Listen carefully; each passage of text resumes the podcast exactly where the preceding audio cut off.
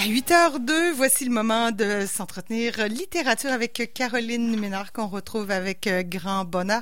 Caroline, bonjour. Salut Caro, ça va bien? Ben, ça va pas mal bien. J'aime ça, cette belle petite neige-là. J'aurais le goût d'être dans un chalet quelque part. ah oui, hein, ça fait du bien quand même. Pour la fin hein. de semaine, ça va, ça, ça va faire du bien quand on, on va arriver là, mais pour le moment, c'est pas grave. On s'enferme dans son petit loyer, sa maison, peu importe, avec une doudou, puis des bons livres. Et as des suggestions pour nous. Oui, tout à fait. Donc, deux suggestions ce matin. La première, c'est un essai qui s'intitule Maquillé, euh, écrit par Daphné B, publié aux éditions Marchand de Feuilles euh, à l'automne dernier. C'est un essai qui a quand même eu un bon battage publicitaire dans les médias. Hein. Il y a eu quand même plusieurs articles dans les journaux qui en ont parlé. Daphné B a fait quand même pas mal d'entrevues aussi là-dessus. Et euh, c'est un essai, disons, je un essai, mais c'est un ouvrage hybride un peu. On est entre l'essai et l'autofiction, avec un peu de, de poésie là-dedans, parce que euh, Daphné B, bon, c'est une poète à la base. Et euh, c'est donc un, un, essai qui est un peu un ouvrage qui est un peu difficilement catégorisable. Donc, je le mets dans la catégorie essai, mais ça, c'est disons à la croisée là, de plusieurs styles. Et comme le titre le dit, donc maquillé, c'est un livre qui porte donc sur le maquillage, le monde de la beauté plus largement. Et la, l'autrice va à la fois analyser son propre rapport au maquillage, sa relation au monde de, l'apparence, et elle va aussi parler donc de notre relation en tant que société là à cet univers-là. Alors il y a un peu ces deux aspects-là, à la fois un aspect très individuel et l'autre qui va s'intéresser davantage là, à notre rapport euh, comme société et la place qu'on donne finalement à tout l'univers de la beauté. Intéressant, ouais. Oui, tout à fait. Et Daphné B, elle a une relation très particulière avec le maquillage. Donc, euh, elle a fait, je dirais, un gros travail d'introspection, je trouve, où elle va révéler aussi beaucoup de, de, de vulnérabilité là-dedans. Euh, elle est très euh, ouverte à dire que sa relation avec le maquillage n'est pas du tout euh, rationnelle. Euh, elle est pleine de contradictions et j'ai trouvé ça très intéressant parce que euh, c'est très humain, en fait. Hein. On est nous-mêmes Ben plein oui. de contradictions, plein de Puis on paradoxes. tombe pas non plus dans, faut pas, se- t'sais, on tombe pas dans les clichés non plus de pour ou contre le maquillage. Là. C'est plus Exactement. C'est plus compliqué que ça. Et ça c'est la grosse force je dirais du euh, livre dans la mesure où on n'est pas dans une perception dichotomique c'est pas bien ou mal. C'est beaucoup plus complexe que ça. Il y a beaucoup de zones grises. Et euh, Daphné B par exemple va dire à quel point le maquillage pour elle ça peut être quelque chose de très libérateur dans la mesure où ça lui permet de se redéfinir constamment. Mais ça peut être aussi quelque chose de très aliénant dans la mesure où par moment ça peut devenir une obsession. Euh, c'est quelque chose aussi sur lequel elle dépense beaucoup d'argent. Ça, elle est très très euh, oui, très ça, ça transparente peut par rapport à très ça. très cher là. Oui, ouais, ouais, c'est, c'est toute une industrie. Hein. Il y a beaucoup d'argent qui Mhm. roule là-dedans, définitivement. Et euh, donc, c'est vraiment très mature, je dirais, comme exercice là, de, de, de se regarder euh, euh, dans toutes ces différents aspects et d'être conscient que notre relation est pas nécessairement rationnelle et de l'assumer et de, de, de dire finalement ben c'est, c'est très correct comme ça finalement c'est pas une mauvaise chose en Ah, soi c'est Euh, ni bien ni mal. Après, c'est ça. Il faut, euh, comme tu dis, avoir. euh, ça coûte de l'argent. Il faut avoir le temps. Il faut avoir le talent aussi de bien se maquiller. J'imagine que si elle a cette, cette envie-là, puis si elle réussit à avoir plusieurs personnalités, c'est parce qu'elle a le talent de se transformer. c'est pas toujours évident, ça. Tout à fait, oui. Euh, beaucoup de talent. Puis aussi, euh, elle mentionne à quel point, euh, des fois, elle avait euh, des, remarques des gens qui disaient qu'elle était trop maquillée ou des, trucs aussi comme ça. Donc, le maquillage permet, disons, comment je dirais, il n'y a pas une bonne manière de se maquiller. Ça permet vraiment une... différentes possibilités euh, et elle-même elle expérimente finalement ces, possibilités-là en soi. Il y a aussi tout l'aspect bon sociétal qui est très intéressant. Elle va parler beaucoup, par exemple, de l'univers des influenceurs, des influenceuses sur les médias sociaux, euh, ce que j'ai trouvé très fascinant parce que personnellement, c'est pas un univers que je connais beaucoup. Euh, on, tu sais, on en entend parler dans les médias et tout, mais en soi, euh, on a tendance à regarder ça beaucoup de haut en disant bon, c'est pas vraiment sérieux, c'est pas un vrai emploi, etc. Et euh, Daphné B, va, son regard est pas du tout euh, dans la condescendance. Hein, elle va vraiment analyser pourquoi et comment ces personnes-là ont autant de succès sur les médias sociaux. Donc, qu'est-ce qui explique que les gens euh, les suivent, entrent dans ce monde-là euh, et euh, pourquoi finalement il y a une telle insistance sur le culte du paraître et de l'apparence dans, euh, dans ce monde-là? Donc, c'est aussi une approche qui, disons, qui est assez nouvelle, qui, qui fait du bien aussi parce que c'est un peu différent là, de, de ce qu'on voit ou de la manière dont on parle de ce monde-là normalement. Euh, elle va parler aussi beaucoup des différentes chaînes sur YouTube, par exemple, qu'elle va suivre de manière euh, euh, obsessive, quasiment. Elle va vraiment être très, très, très intéressée par ça. Et non pas Gabi Gravel de Like Moi? on, on peut la suivre aussi. oui, c'est vrai, c'est vrai que ça, on n'est pas loin de, de ça, effectivement. Euh, et puis aussi, ben, à travers toutes euh, ces observations-là sur ce, monde des, médias sociaux et de l'apparence, elle va euh, décortiquer un peu à quel point nos standards de beauté hein, s'inscrivent dans un système euh, capitaliste, dans un système où le sexisme et le racisme est très présent. Donc, la beauté demeure très blanche hein, à travers nos sociétés. Les corps minces sont encore très valorisés. Donc, il y a un peu plus de diversité à travers les médias sociaux, mais les carcans, disons, normatifs mm. restent très présents. La beauté est très, très blanche encore. Et je dirais qu'une des très, très grandes forces de cet essai-là, c'est que Daphne B écrit vraiment très bien. Euh, il y a quelque chose dans son écriture qui fait en sorte qu'on n'a pas envie de déposer le livre. Euh, moi, j'ai été scotchée là, sur le livre du début à la fin même si euh, il y a des réflexions des fois dont on, on, voudrait débattre davantage, ou on n'est pas nécessairement d'accord avec tout ce qu'elle va avancer, mais on a quand même envie de continuer à lire et euh, ça demeure quand même fascinant là, euh, du début à la fin finalement. Ah ben c'est intéressant ça. Puis je sais pas parce que c'est sorti quoi cette année, l'année dernière en 2020. En 2020, à l'automne, il me semble que c'était un. Parce que, en fait, je me posais la question, puis je sais pas si c'était la même chose pour Daphné B, mais moi, depuis la pandémie, euh, bon, je c'est sûr que je me lève tôt, je me maquille moins pour aller au travail à 5 heures du matin, là. Mais, euh, mais depuis la pandémie, je, je me suis passé la réflexion, ouais, j'ai perdu beaucoup de contrôle, je me maquille moins. Mon maquillage, qu'est-ce que je vais faire avec? Ça coûte cher, puis je vois, tu sais, c'est pas éternel. Euh, je me mm-hmm. demandais si elle abordait le fait de la pandémie parce qu'on est confiné, parce qu'on se met en mou, on se maquille pas.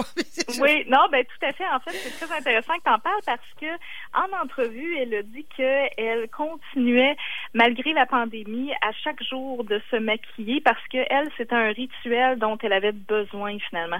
Alors, il y a cet aspect-là aussi ah dans le maquillage qui est l'aspect du rituel, c'est finalement de faire ça pour donner une certaine structure finalement euh, à notre vie. on a besoin hein, de, de, rites et de rituels oui, oui, pour tout À fait. Pour nous-mêmes euh, et pas tellement pas tant pour les autres que pour nous. Exact, parce que bon, elle ne voyait personne et puis elle restait chez elle et tout, mais euh, il y a cet aspect-là qui est vraiment euh, intéressant. Puis oui, la pandémie nécessairement est abordée parce que euh, elle a vécu, bon, avant que ça soit publié, peut-être un six mois là, de, de, de pandémie. Hein. donc c'est ça ajoute une, une dimension là à, à, l'essai qui était peut-être pas prévue initialement, mais que elle, elle, décortique de manière très très maîtrisée. Hein. Autre livre, c'est vraiment intéressant. Ah ben, est-ce que tu avais un petit, un oui, petit extrait, un petit extrait Excuse-moi, j'allais. Ah ben non, il n'y a pas de problème. Donc, euh, je vous lis un, petit extrait où elle va parler justement des, euh, des vidéos là, sur, euh, sur YouTube. Alors, ça va comme suit. Hein. Les vidéos sur YouTube sont produites par des gens comme moi, des gens qui ont le luxe d'avoir du temps. Il faut en déduire que le média héberge et diffuse une vision privilégiée du monde, la vision de ceux qui ont un minimum de loisirs. Time is money c'est le nom d'un phare rose glacé au reflet métallique. Bien sûr, le web social démocratise la prise de parole. La culture de la beauté numérique est autrement plus inclusive que celle de mon enfance, une culture que je découvrais dans les magazines de ma mère. Des mannequins trop jeunes, trop maigres, trop blanches. Ceux et celles qu'on gommait systématiquement du papier glacé ont aujourd'hui gagné en visibilité et leur importante prise de parole alimente le discours sur les cosmétiques. Sur YouTube, par exemple, la beauté à la peau noire ou acnéique, elle est grosse, malade et ridée. Elle a tous les sexes, les genres et les âges. C'est vrai, le web permet à des singularités autrement effacées de se rendre visibles. Mais pour apparaître, encore faut-il sortir du tunnel de la mine. Hum. Intéressant, vraiment. OK, Ouais, hein? maquiller, euh, puis je l'ai dit tout à l'heure, là, mais je vais le redire, puis ça va être bon pour l'autre livre aussi. Euh, si vous avez envie de vous le procurer, oui, les librairies sont fermées, mais c'est facile euh, par Internet. Là. Absolument, oui, tout à fait. Donc, euh, c'est c'est bien de le mentionner parce que euh, euh, c'est toujours bien de continuer d'encourager euh, nos librairies. Bon, c'est quoi, c'est- le site, c'est libraire, mes libraires? Euh, c'est les libraires, Les ouais, libraires, leslibraires.com. ouais. Oui, tout à fait. Puis là, ben, on peut sélectionner notre librairie de quartier ou notre librairie indépendante qui est le plus la plus proche de chez nous. hein. Voilà. Autre livre, est-ce que je dis un roman graphique, une bande dessinée? Ouais, on peut dire une bande dessinée. Il y a tout un débat dans le, le monde des BD. Euh, Ouais. Ceux qui disent bande dessinée et ceux qui disent roman graphique. Euh, euh, moi, je suis revenue au terme euh, initial, la BD. Ben Alors, oui, parce euh, que c'est ça qui est ça, hein, pas mal. Euh, il fallait que je vous dise, il fallait que je vous dise. Oui, donc c'est une euh, bande dessinée de euh, l'autrice Aude Mermillot, qui est une Française et euh, qui euh, a été publiée en 2019 aux éditions Castelman. Et c'est une bande dessinée donc qui aborde le difficile sujet qu'est l'avortement. Donc l'autrice raconte son euh, son histoire personnelle, sa propre expérience d'avortement qu'elle a vécue quand elle avait 24 ans. Alors ça a été un choix qui était euh, éclairé, donc elle a fait dans toute connaissance de cause, mais même si cette décision-là était assumée, c'est quand même un processus difficile à vivre. Euh, c'est une expérience, bon, ça reste une procédure médicale, c'est une expérience qui peut être même traumatisante pour certaines femmes. Donc, c'est un peu ce qu'elle aborde dans cette euh, cette bande dessinée-là. Et euh, on oublie ça des fois. hein. On pense que bon, parce que l'avortement est légalisé, est accessible et tout, que euh, c'est disons euh, anodin, mais pas du tout. C'est une expérience quand même qui peut être euh, difficile à, vivre là, pour beaucoup de femmes. C'est euh, là-dessus finalement que euh, l'autrice va insister dans ce livre-là. Ce qui est intéressant ici, c'est qu'on a aussi deux euh, récits, deux voix. Donc, on a à la fois l'autrice Aude qui raconte son expérience personnelle et dans la deuxième partie, on a le docteur et auteur euh, Martin Winkler qui euh, est un médecin français qui lui pratique donc des IVG, des interruptions volontaires de grossesse depuis les années 70 en France et euh, c'est intéressant donc parce qu'on a justement la vision à la fois de la personne qui vit l'avortement et de la personne qui euh, pratique là, la procédure médicale. Donc on a les, les deux euh, côtés là, finalement Ouais. euh, du sujet. hein. Et euh, même si ça se déroule bon en, Belgique, en France, on a aussi un peu euh, du Québec qui est là-dedans parce que les deux auteurs se rencontrent à Montréal et c'est comme ça qu'ils commencent à, à discuter finalement du projet de faire cette bande dessinée-là avec leurs deux réalités. hein. Mhm. Donc, dans la première partie, euh, Aude Mermiot, elle va nous expliquer pourquoi euh, et comment elle est tombée enceinte et comment elle est venue au choix de, de se faire avorter. Euh, ce qui est assez fascinant, c'est que, bon, elle avait un, un stérilet et statistiquement parlant, elle avait 0,6% de chance de Ouais. tomber enceinte. Ben, il y a quand même 0,4 et voilà. Ah oui, 0,6 de tomber enceinte. Oui, oui, c'est ça.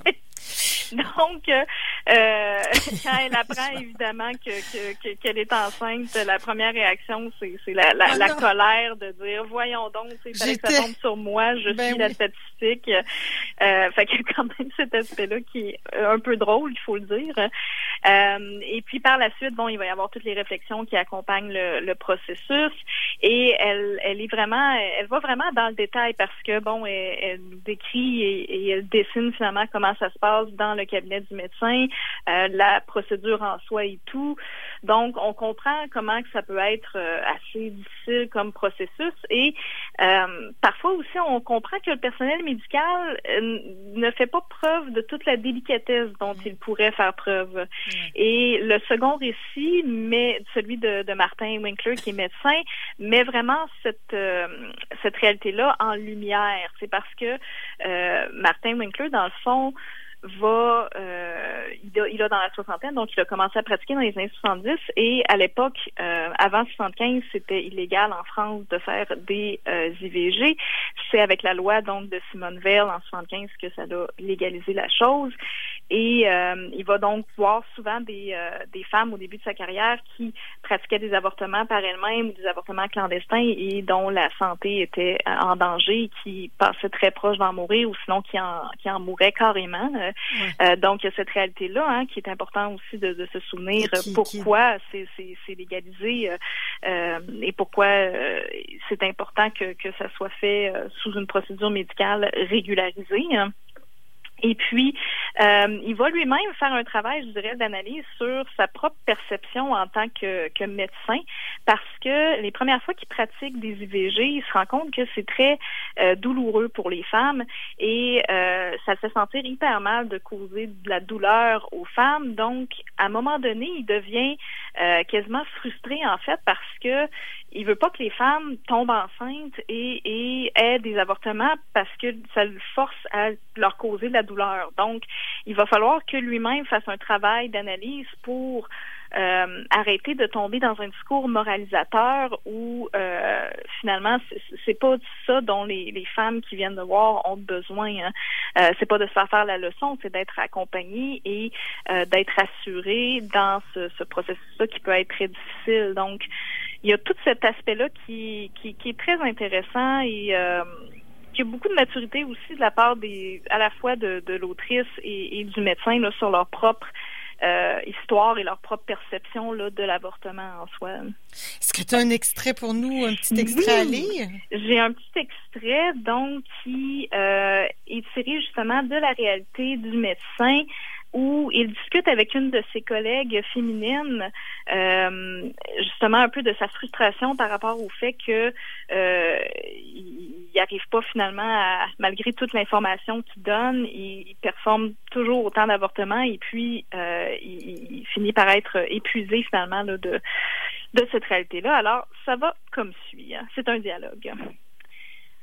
Je comprends pas celles qui reviennent trois ou quatre fois on leur explique pourtant. Ça me fout en pétard et j'aime pas ça. Hein. Tu ne comprends pas parce que tu ne vis pas leur vie. Comment ça? Les femmes qui viennent nous voir, elles vivent des choses qui n'ont rien en commun avec ta vie. Rien. Tu n'as aucune idée de leurs inquiétudes, de leurs rêves, de la dureté de leur travail, de ce qui se passe dans leur couple. Faut les écouter, hein. Si tu veux les comprendre, faut les écouter et les croire. Mais je les crois. Hein. Non, pas vraiment. Si tu les croyais, tu comprendrais que réussir à ne pas se retrouver enceinte, c'est compliqué. Il y a tellement de choses à gérer, plus urgentes que la contraception. Hein.